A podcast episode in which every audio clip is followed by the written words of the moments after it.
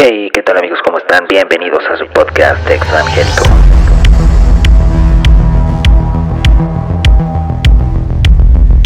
Bienvenidos a su podcast, podcast Extranjero. Extranjero. Bienvenidos a su podcast, podcast, podcast Extranjero. Bienvenidos a su podcast, podcast Extranjero. Extranjero. Bienvenidos a su podcast, podcast Extranjero. Hey, ¿qué tal amigos? ¿Cómo están? Bienvenidos. Bienvenidos. Ah, qué gusto estar de vuelta. Bienvenidos a su podcast. Oigan, este... Había quedado, bueno, vamos a hacer eh, eh, una dinámica y voy a sentar las bases de una vez. Las voy a también a publicar en Instagram, no se preocupen. Pero voy a estar eh, regalando dos libros, dos libros que me parecen bastante interesantes. Eh, y vaya, eh, les digo los, los, títulos. Hay uno, un libro en inglés, otro libro está en español, pero ah, el primero es de... Ah, no me acuerdo cómo se llama el autor, pero se llama Losing Reality. Es de Robert J. Lifton, ya me acordé. Y habla, básicamente este libro habla sobre eh, líderes, no solo religiosos, sino de alguna, alguna otra estirpe, tienden esta, sí, esta, esta idea de, de hacer cultos alrededor de su personalidad o alrededor de su persona. Y la verdad está muy bueno el libro, lo utilicé para gran parte de la, del desarrollo de la serie La Iglesia, un culto coactivo coercitivo. Eh, que ahí están todos los episodios en el podcast, ahí échenles un ojo, son de los primeritos episodios. Y luego hay otro libro que es de Salomé Benoit, que e, ella es argentina, eh, y se llama Jóvenes Sectarios, la acción de las sectas en niños y adolescentes, que también lo utilicé para esta, esta serie, que déjenme decirles que es... Eh, gracias a esta serie ha habido eh, bastante, bastante interacción con su servidor por parte de algunos pastores de cómo dejar estas eh, prácticas, ¿verdad? De culto, de coacción y de coerción. Bueno, las bases van a ser básicamente las siguientes. Es uno, eh, voy a volver a hacer la publicación en, en, Instagram y toca lo siguiente. Uno, bueno, si ya me sigues, eh, primero es eh, mandarme un DM, un mensaje directo a Instagram en arroba exvangélico.podcast. Ahí me puedes mandar el mensaje diciendo yo quiero el libro y me vas a poner qué libro quieres, porque uno está en inglés y otro en español. Y la otra es que eh, vas a tener eh, básicamente que publicar eh, una... Eh, cualquier... Sí, cualquiera de los de los de las publicaciones que tengo ahí en, el perfil de exvangélico.podcast. Eh, nada más compártela eh, y eso es todo. Básicamente, un día diciendo yo quiero el libro y eh, me mandas un screenshot de que compartiste o más bien me mencionas en, en la publicación, en tu historia, donde eh, compartas alguno de los de las publicaciones que tengo ahí en Instagram. También puede ser, puedes compartir el episodio que más te guste y me, etiquetas y entonces ahí yo voy tomando nota. Eh, voy a dar chance 15 días a partir de eh, la publicación de este episodio. Van a ser 15 días, bueno, dos semanas, eh, para anunciar el ganador. Ya que anuncie el ganador, obviamente lo voy a hacer a través de una rifa, ta, ta, ta, todo el rollo. No se me enojen, vamos a seguir con algunos giveaways todavía, pero eh, más o menos así va a ser. Las bases, insisto, las voy a poner ahí en el Instagram y va a correr a partir de la publicación de este episodio, 15 días, para que, eh, vaya, tengan su libro. Lo que sí les pido es, díganme qué libro quieren, porque insisto, hay uno que está en español y hay otro que está en inglés. Y con muchísimo gusto y se los mandamos a su casa, ya que salga el ganador, allá les preguntaré dónde rayos viven, este, y para mandárselos allá a su casita. Bueno, ahora sí, vámonos a lo que nos truje, lo que, como dijéramos en México, a, lo que nos truje chencha, los asuntos de la evangelización, de la deconstrucción, del... Ah, bueno. Eh, estas semanas, últimas semanitas, estuvo intenso Twitter, eh, bastante, bastante caos en Twitter. Empezando por dos cosas. Una, John Cooper, integrante de la banda Skillet, hace un pronunciamiento declarando la guerra a los cristianos que se están deconstruyendo o que ejercitan la deconstrucción. Pero por otra parte, eh, mis amigos de la cizaña retuitearon eh, una cosa que me pareció bastante deleznable y que va en el mismo sentido, que es un tuit que dice, qué fea la gente que salió del cristianismo para irse a creer en astrología. Mínimo, váyanse al infierno con dignidad, puta madre. Eso es lo que dice este tuit y la cizaña, bueno, pues lo retuitea y le responde básicamente que justo este tipo de tweets es lo que resume en muy pocas palabras eh, las partes más horribles de la teología, no la de la teología, pero de sí del cristianismo, de la práctica del cristianismo. Y justo de esto vamos a hablar. Miren, eh, sucede que, vaya, la fe cristiana ha sufrido modificaciones a lo largo de los siglos. Y, quiero, quiero poner o dejar en claro algo. Em, ah, perdón. Eh, perdón por ese azotón. Eh, pero quiero, quiero, quiero dejar bien en claro algo porque es, es muy, muy feo que en el pleno siglo XXI, en el año 2022, todavía no entendamos, no entendamos cómo funciona este pedo. Jesús, cuando caminó en la tierra, no le habló a cristianos.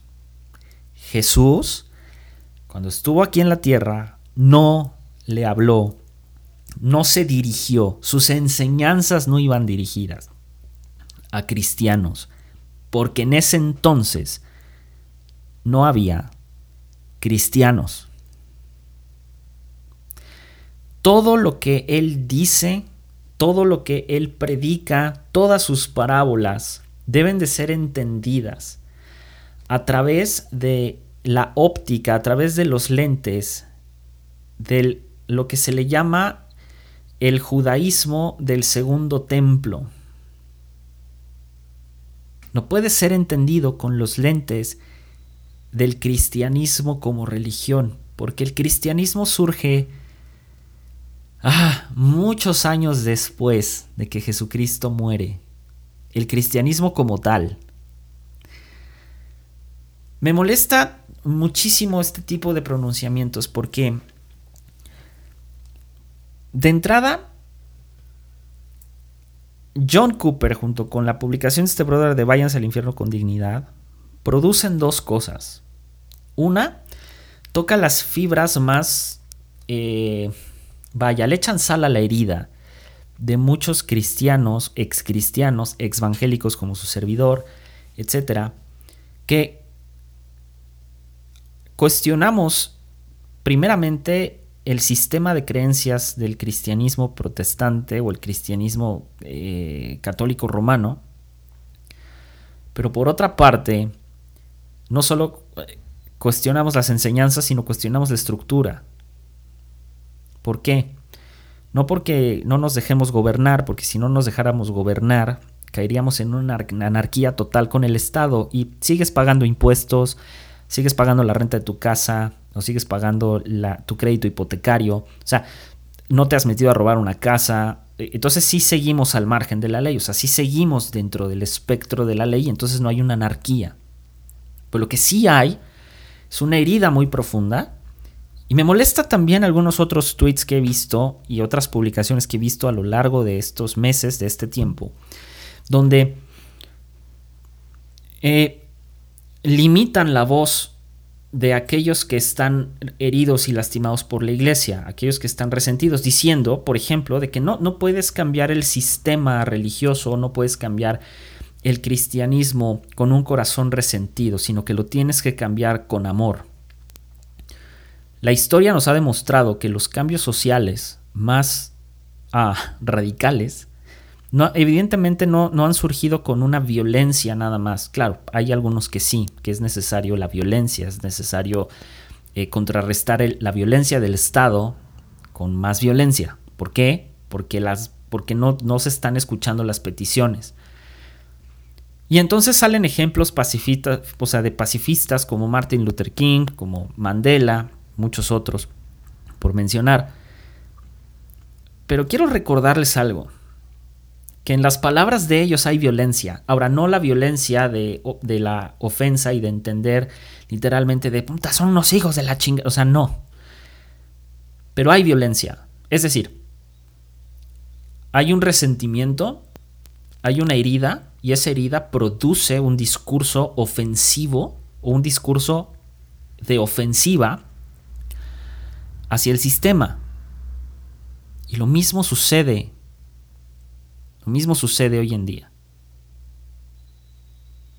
Hay un podcast que comencé a escuchar hace como un mes eh, y, es, de unas chicas. Eh, para ser específico, el podcast se llama Salí de una secta. Y a una de ellas, en Twitter y en Instagram, le han, le han dicho hasta lo que no. Por haber salido de un sistema religioso bastante dañino y tóxico. Y ellas evidentemente en esta herida profunda donde, insisto, yo no sé si fueron abusadas, yo no sé, no, no sé el contexto todavía y la verdad es que eso es lo de menos. Pero ellas, dentro de esa herida profunda, han emitido pronunciamientos de también de estar hasta la madre, de estar hartas de estos sistemas. Y sabes qué? No está mal. Por otra parte, está la idea de que el cristianismo o la religión cristiana, que el eje de la, de la religión cristiana tendría que ser la, el profesar el amor.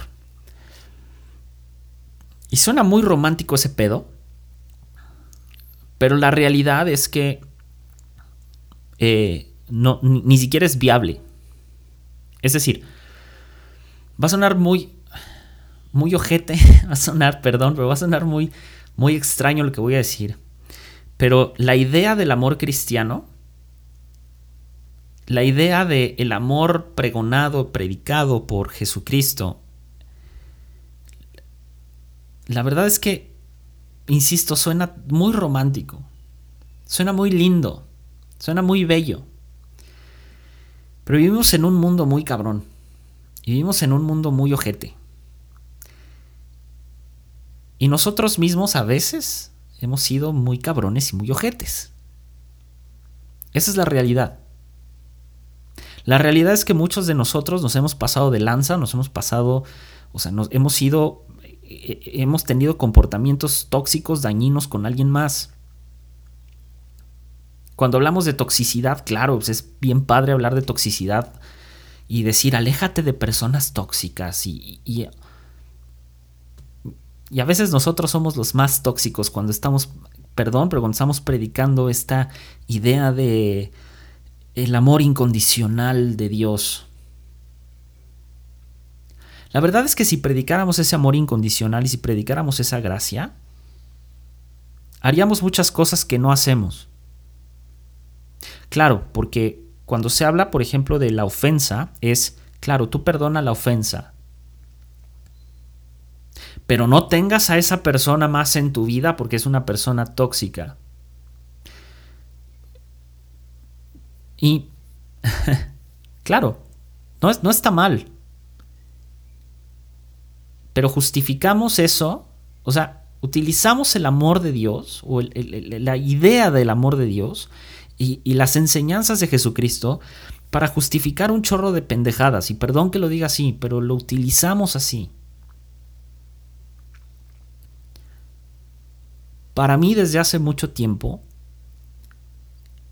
el cristianismo dejó de tener un eje central. Incluso lo que alguna vez llamé la virtud del amor, se me hizo algo inalcanzable y creo que precisamente por eso es una virtud. Porque sabes que perdonar a alguien bajo los lineamientos bíblicos, bajo los lineamientos, corrijo, de las enseñanzas de Jesucristo es un pedo. Perdonar hasta 70 veces 7 es un pedo. Y no porque tengas que contar las 70 veces a 7, entendamos que se está tratando de decir de tú perdona, o sea, no hay pedo. Lo que está tratando de decir Jesús ahí es, vatos, el ser humano se equivoca y se equivoca un chingo de veces. Y es ojete y es cruel.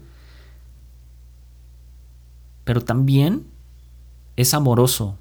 tiene gracia y lo que hace no es Él necesariamente y tampoco lo que dice. Y entonces Jesús nos enseña no solo a que el sí sea sí y el no sea no, sino que nos enseña esa dicotomía, esa ambigüedad del ser humano, de que el sí a veces es no y de que el no a veces es sí. Nos enseña también la falta de decisión, nos enseña también los contrastes entre distintas personas.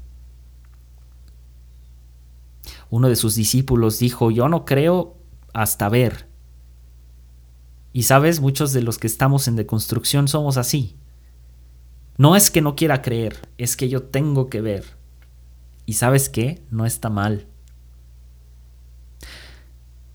Justo esto es lo que está sucediendo con esta serie de ofensas y me molesta demasiado la actitud que estamos tomando tanto aquellos que decimos ser progresistas o que nos dicen progresistas como aquellos que son conservadores, justo entrando en, en John Cooper y en este brother que dice que nos vayamos al infierno con dignidad. Claro, la pregunta es, ¿qué significa irte al infierno con dignidad? Y la otra es, John Cooper, ¿qué significa declarar la guerra, como si John Cooper escuchara este podcast, ¿no? Evidentemente no, pero ¿por qué significa eso? Y lo que significa es que hay un sesgo detrás tan horrendo y tan horrible de, de, de hay que declarar la guerra contra principados y potestades sin entender a ciencia cierta qué significan esos principados y potestades. Pero no solo eso, sino que aminoran la voz del débil. Porque la iglesia nos ha vendido que el débil es el pobre que el débil es únicamente la señora que no tiene que comer, es el forajido, es el migrante. Pero el débil también es el que se equivoca. El débil, el débil está en la cárcel también. El débil, el débil tal vez sufrió un abuso por parte de su pastor por parte de su líder religioso. Y tiene un pavor tremendo de denunciar ese abuso. El débil, el débil también es el que, por falta de carácter, por...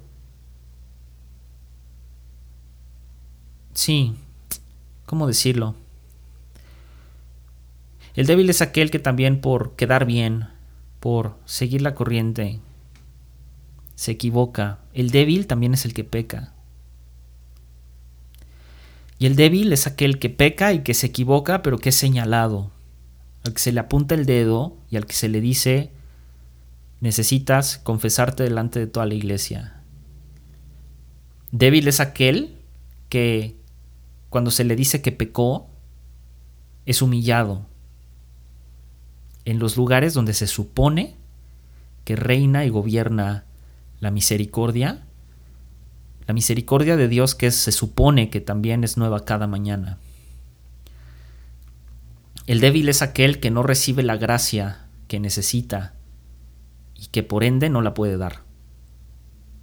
Porque nadie, nadie puede dar aquello que no tiene. No podemos dar aquello que no tenemos. No podemos dar aquello que no recibimos. Que la gracia, independientemente de ser un concepto divino, la misericordia y el perdón, son conceptos que se bajan a lo terrenal. Y estos discursos de odio carecen de gracia. Pues lo más, lo más horrible es que carecen de todo entendimiento de qué se trata el cristianismo. El cristianismo no es únicamente una religión nada más. El cristianismo tampoco se resume a una filosofía y tampoco se resume a una práctica. Y es que ese es el problema. El cristianismo no es una serie de prácticas tántricas o una serie de prácticas religiosas y espirituales. El cristianismo no únicamente es práctico, pero tampoco es únicamente filosófico, sino es ambas. ¿Por qué? Esta es la razón por, por, la que se nos dice que hay que meditar, pero también es la razón por la que se nos dice hay que hacer.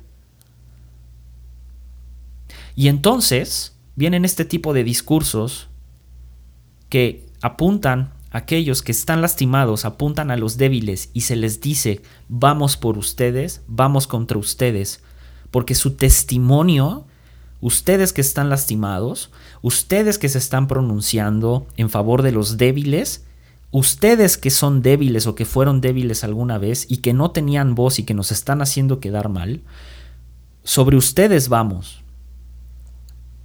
Y me parece, me parece totalmente anticristiano. Es ridículo que en pleno 2022,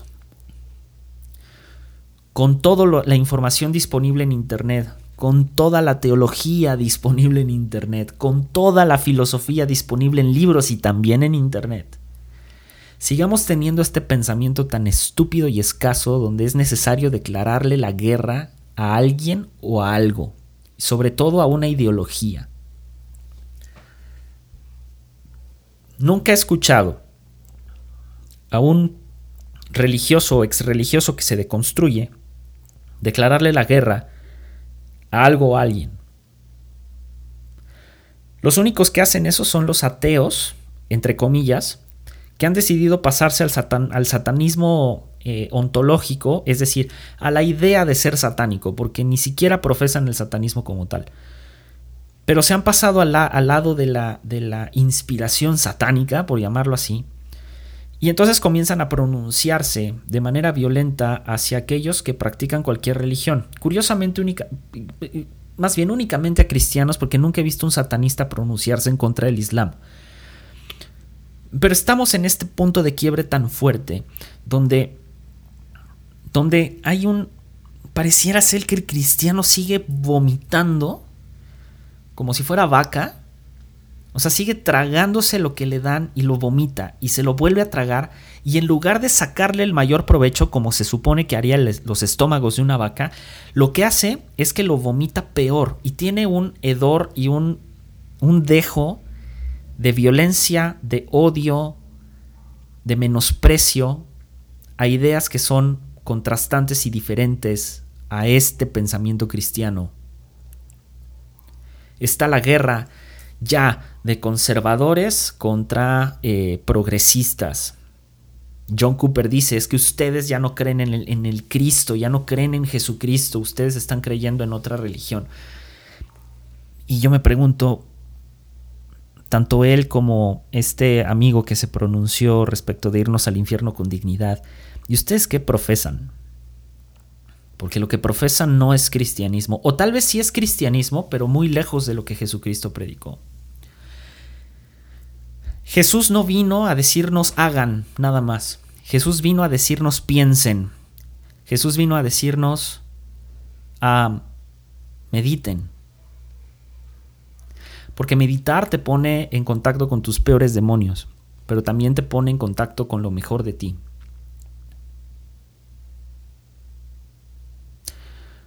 Meditar nos tiene que hacer entender que el débil de afuera el débil que está afuera, no es únicamente el pobre, el desvalido, y como ya lo dije, el forajido, el migrante, no. El débil es aquel que bajo los influjos y la promesa de ser alguien dentro de la religión cristiana nunca fue nadie y lo único que fue fue sobajado. El débil, el débil también es aquel que se equivoca, y lo vuelvo a repetir. Débil también es aquel que peca, pero también débil Débil es aquel que cumplió con todos los formatos y todos los programas religiosos.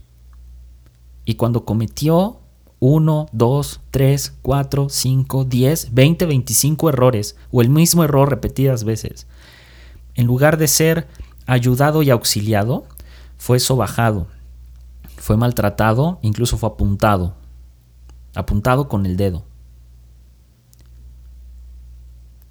Y entonces, ¿quién es el débil? Y la pregunta es, entonces, ¿a quién hay que abrazar?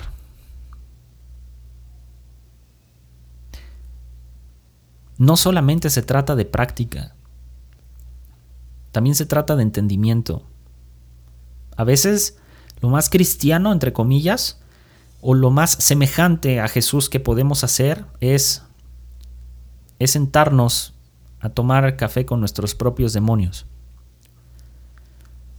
sin tenerles miedo a veces, y perdón por lo que voy a decir, pero a veces el milagro más grande dentro del ser humano no es no es un milagro físico, no es la vida que Dios nos da. A veces el milagro más grande es la muerte, la muerte de aquello que nos está estorbando para hacer las cosas bien dentro de una moral universal. Jesús no predicó en sí, predicó algo nuevo para los judíos, pero Jesús no se resume nada más a eso. ¿Y sabes qué? Más allá de Jesucristo, porque Jesucristo, tanto el personaje histórico como lo que cristianos creen como este personaje de Dios hecho hombre, Jesucristo vino a poner una pauta muy distinta que hoy en día contrarresta los discursos de este tipo. Porque curiosamente Jesucristo le dijo a una adúltera, levántate, vete y no peques más. Pero no hay un testigo, no hay una idea, no hay ni siquiera un testimonio de que esta mujer dejó el pecado. Eso no existe. A lo mejor la mujer adúltera siguió pecando. A lo mejor. Estoy haciendo historias en la cabeza. Eso no lo sabemos. Y yo creo que nunca lo sabremos. Y qué bueno que nunca lo sabremos. Porque la idea de esa historia es que cada día tenemos la oportunidad de levantarnos y de hacer las cosas bien. ¿Dónde está? ¿Dónde está esa idea de la gracia no salvadora nada más, sino la gracia redentora? La gracia redentora que únicamente puede surgir de la idea de Dios. ¿Dónde está? Pareciera ser que quedó años luz, quedó muy lejos. Y que no se nos olvide que no se nos olvide que dentro de las historias narradas en la Biblia hay gente con demasiados errores. Hay algunos que mintieron, por ejemplo, de quién era su esposa, para no ser aniquilados. Y a uno de ellos se le llamó padre de la fe, o a más bien al que hizo esto se le llamó después padre de la fe. Hay alguien que la Biblia dice que era conforme al corazón de Dios, que mandó a su mejor amigo a las primeras filas de batalla para que, se, para que lo ejecutaran y se acostó con su esposa. Y las historias así siguen y siguen y siguen. ¿Sabes? El cristiano, antes de hablar, debería de escuchar. Debería de leer. Incluso nosotros, progresistas, y que a lo mejor muchos de nosotros ya no somos cristianos, que es una conclusión a la que yo estoy llegando poco a poco, por lo menos no como no como se concibe. A lo mejor muchos de nosotros tal vez deberíamos de cambiar un poco el discurso, ¿saben? Y en lugar de ser tan tan tan duros, deberíamos de ser uh, más incisivos. Es decir, dejar las piedras y los palos y comenzar a rascar y a morder donde hay que rascar y morder. Porque no se trata de atacar a la persona, se trata de atacar el argumento de la persona. Y lejos de eso, también se trata de dar otra oportunidad o más oportunidades. El problema es que hay mucha gente que no quiere eso. Hay mucha gente que en lugar de dar estas segundas oportunidades y de dar una segunda escucha, ¿verdad? Lo que hace es totalmente lo contrario. Mi padre lo diría de, otra manera. El cristiano prefiere orar, cerrar los ojos para, para no ver y cerrar las manos para no dar. Pero también en, enaltecer, enaltecerse el mismo con sus propias palabras. Porque cuando uno ora, a veces ora para sí mismo. Cuando uno medita, a veces medita para sí mismo creyendo que lo que está haciendo o lo que hizo es correcto y que es víctima de lo que alguien más hizo. Lutero lo diría de mejor forma, somos víctimas de nuestra propia concupiscencia. ¿Qué mayor castigo para el ser humano que la propia concupiscencia. Solo la historia va a juzgar de manera fuerte las palabras de ellos y tal vez las palabras de nosotros. Y tal vez no, porque la verdad es que los que somos podcasters y los que hacemos esto, la verdad es que no somos tan importantes. Y damos solamente nuestro punto de vista y nuestra opinión. Que no se nos olvide la esencia no solo del cristianismo, sino la esencia de ser humanos. Porque eso es lo importante y eso es lo que deberíamos de enseñar, o lo que se debería enseñar. Ser humano, ser genuinamente humano, implica estar lleno de errores, de fallas, de que la vamos a cagar, de que vamos a pecar y de que somos débiles, todos, todes somos débiles. Todos, todes, somos el débil de la historia. Pero alguien, alguien, alguien dijo alguna vez que el pueblo de Dios, los cristianos, tenían poder, eran poderosos y cambiamos la debilidad y fragilidad del humano por poder. Porque qué bien se siente, tal vez, decirle a alguien, vete al infierno, vete dignamente al infierno. Qué bien se siente y cuántos likes trae decirle a las personas, estamos en guerra contra los detractores de la fe. Eso es populismo. Qué bien se siente apuntar con el dedo. Pero qué difícil es decirle a aquel que nos ofendió, hey, todo está bien. Sigamos adelante. Amigos, sigamos adelante. Porque la ofensa va a pasar. La ofensa va a pasar. Y la gente que ofende y el ofendido siguen adelante. A veces con dolor, a veces con odio, pero sigue adelante.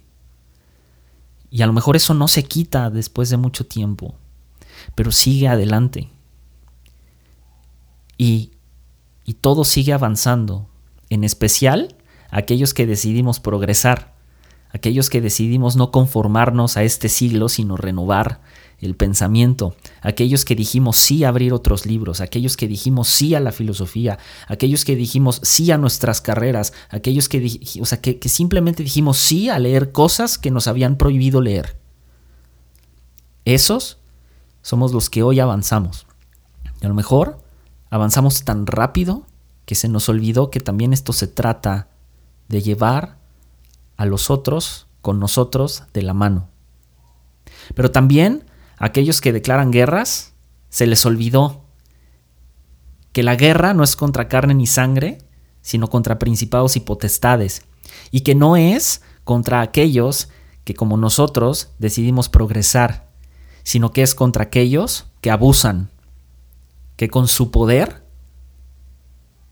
y aquellos que se creen con poder y que se creen con superioridad moral y que se creen el cuento de que van a gobernar, ellos son esos principados y esas potestades. Ellos, los poderosos, aquellos que someten y sobajan a los débiles, es contra ellos. Y no contra ellos en sí, sino contra los ideales que están detrás de ese discurso. Así que la próxima vez que alguien como John Cooper declare la guerra y que alguien diga, váyanse al infierno con dignidad? La respuesta es, hey, ¿en qué estás creyendo? ¿En qué estás creyendo? Se te está olvidando que eres humano, igual que yo. Esto se trata de ser más humanos, no de ser más santos.